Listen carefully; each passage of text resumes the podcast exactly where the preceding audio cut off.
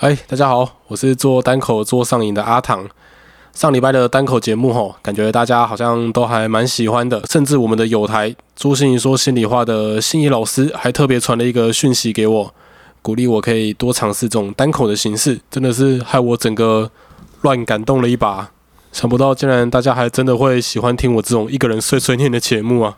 既然你们喜欢听，那我们就来录。是说，因为做单口节目啊，其实可以很大程度的减少我做节目的时间成本，所以我在这边宣布，这个节目从今天开始改成周更。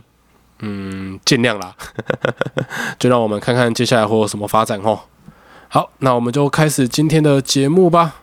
啊，老话一句，喜欢我们的节目，欢迎订阅、分享，并到各大 podcast 平台给我们五星留言。呃，今天要跟大家聊的主题吼，叫做越描越黑的谣言。呃，话说我们这个视障的圈子啊，是一个非常小的圈子。它到底小到什么程度？就是你很难找到两个视障者之间是完全没有关系的。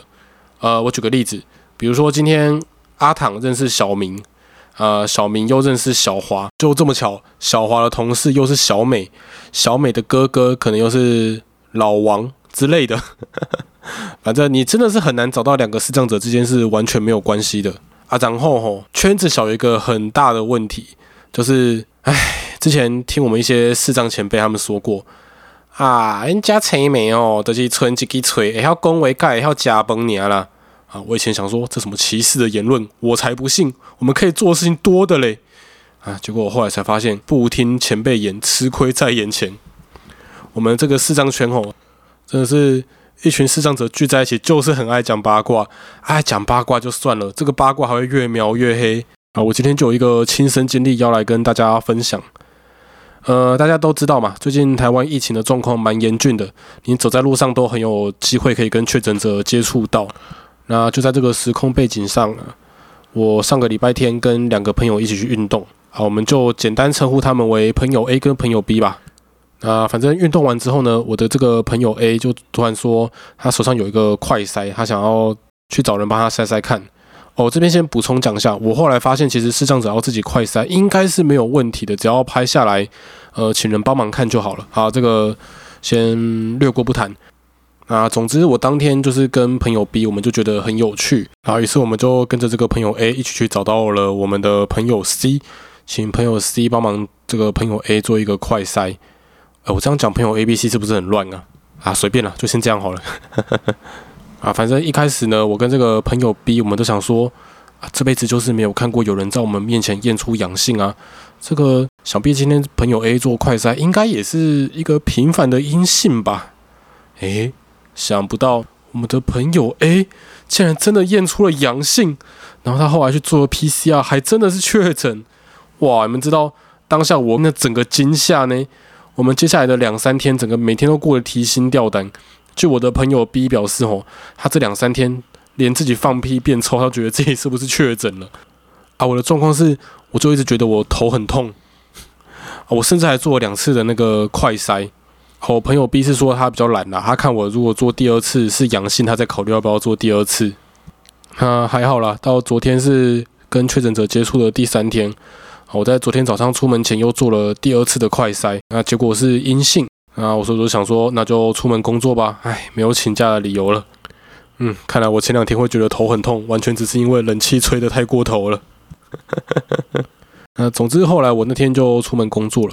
然后我工作了一个早上，到中午的时候啊，突然收到我朋友 B 传给我的讯息，他说：“哎，我工作到一半啊，突然。”听我同事在讨论，他们说你快筛阳性，诶，我是不是也有危险了？我想说，我靠，你同事是谁？我根本不认识，他怎么比我还要清楚我自己快筛阳性？哎，你们知道四张圈的谣言就是这么可怕。听说这件事情一开始传出来是说，我跟朋友 B 礼拜天有跟确诊的朋友 A 一起去运动。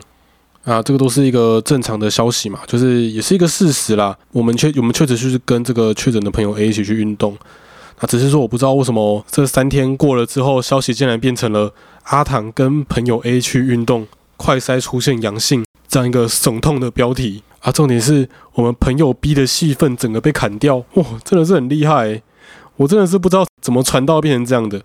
哎，我先声明哦，我我其实没有生气，我只是觉得这件事情很强，所以想说拿出来跟大家分享一下。哎，可是我还是要讲一下，如果真的有人知道我快筛阳性，然后没有通知我，这样子，我觉得这样子不行诶，这样很危险。放我这样在路上走来走去，那如果感染到别人怎么办呢？真的是基于人道，大家如果知道我阳性，还是要提醒我一下。啊，是说吼，今天到了第四天，我也很好奇，说这个谣言现在变成什么样子？会不会已经变成？阿唐才是零号带原则，确诊阳性，然后还约朋友 A 跟朋友 B 出来打球，传染给他们。我 不知道啊，这个谣言如果放着不管，会不会变成这样？唉，人多口杂啊。不过讲到这个谣言哦。也不见得是会朝坏的地方发展了。我前阵子去上了一个按摩课，有有一些人他们在就是自己的证照考试课程结束之后还会去进修。啊，我就是一个如此上进之人。那这个课程它蛮热门的，它分成了两个梯次，由同一个老师，然后教一样的东西啊，教一样的观念啊。然后呢，我自己是第一梯次的参加者啊，在我第一梯次报完了之后，我同事去报了第二个梯次。啊，据我同事所说，吼，这个老师啊，他跟第二梯次的同学说，阿唐是第一梯次里面进步最多的一个人。哇，那时候我同事跟我讲的时候，我整个爽翻天诶，我说哇，我怎么被老师肯定，太感动了吧？然后就不过了两个礼拜之后。我遇到了我另外一个同事，我另外同事那时候就在跟我讨论说：“哎，你之前去上那个按摩课啊，成效怎么样啊？有没有有没有帮助啊什么的？”我就说：“哦，还不错啊，就是学到了一些新的观念。”跟我讨论的这个同事，他本身是没有去上我们这个课程的，然后就跟我说：“哎，听说那个叉叉老师说你是班上表现最好的学生，哎，啊，我想说，怎么才过了两个礼拜，我已经从进步最多的变成表现最好的？”我就想，如果我放着这个谣言不管哦，说不定等我下次再听到这个谣言的时候，我已经变成这个叉叉老师有史以来教过最强的一个学生了。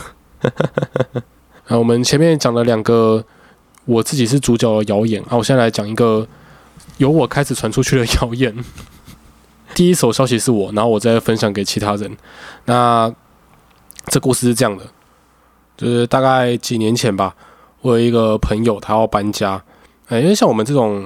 从南部啊，或者是从外县市上来北部工作的人，其实我们搬家是很常发生的事情啊。反正那次就是刚好我这个朋友他要搬家啊，结果他在整理东西的时候，他就在他的柜子里面 找到了两叠用橡皮筋捆起来的千元大钞。然后因为他那个时候还没有找到新房子，所以他暂时先搬过来跟我住。然后那天他就带着这两叠千元大钞来到我家。到我家之后，他就跟我说：“哎，你帮我算一下这一叠有多少钱，好不好？”要不然两叠，我真的一个人算不完。然后我们就在那边算，然后算算算，然后越算越不对劲。哎，不对啊，你这个钞票会不会太多了一点？哎，我不夸张呢，他那个一叠一千块真的是多到我完全没有办法算的程度。哎，后来我这个朋友他就放弃了，他就说啊，算了算了，我们直接拿去提款机存好了。反正你存款进去，提款机就会说我存入多少钱了嘛。我们两个就拿着那个千元大钞就走到 seven，然后就放进去。就放到那个提款机里面，结果你知道那两叠钞票我们存进去之后一叠有多少钱吗？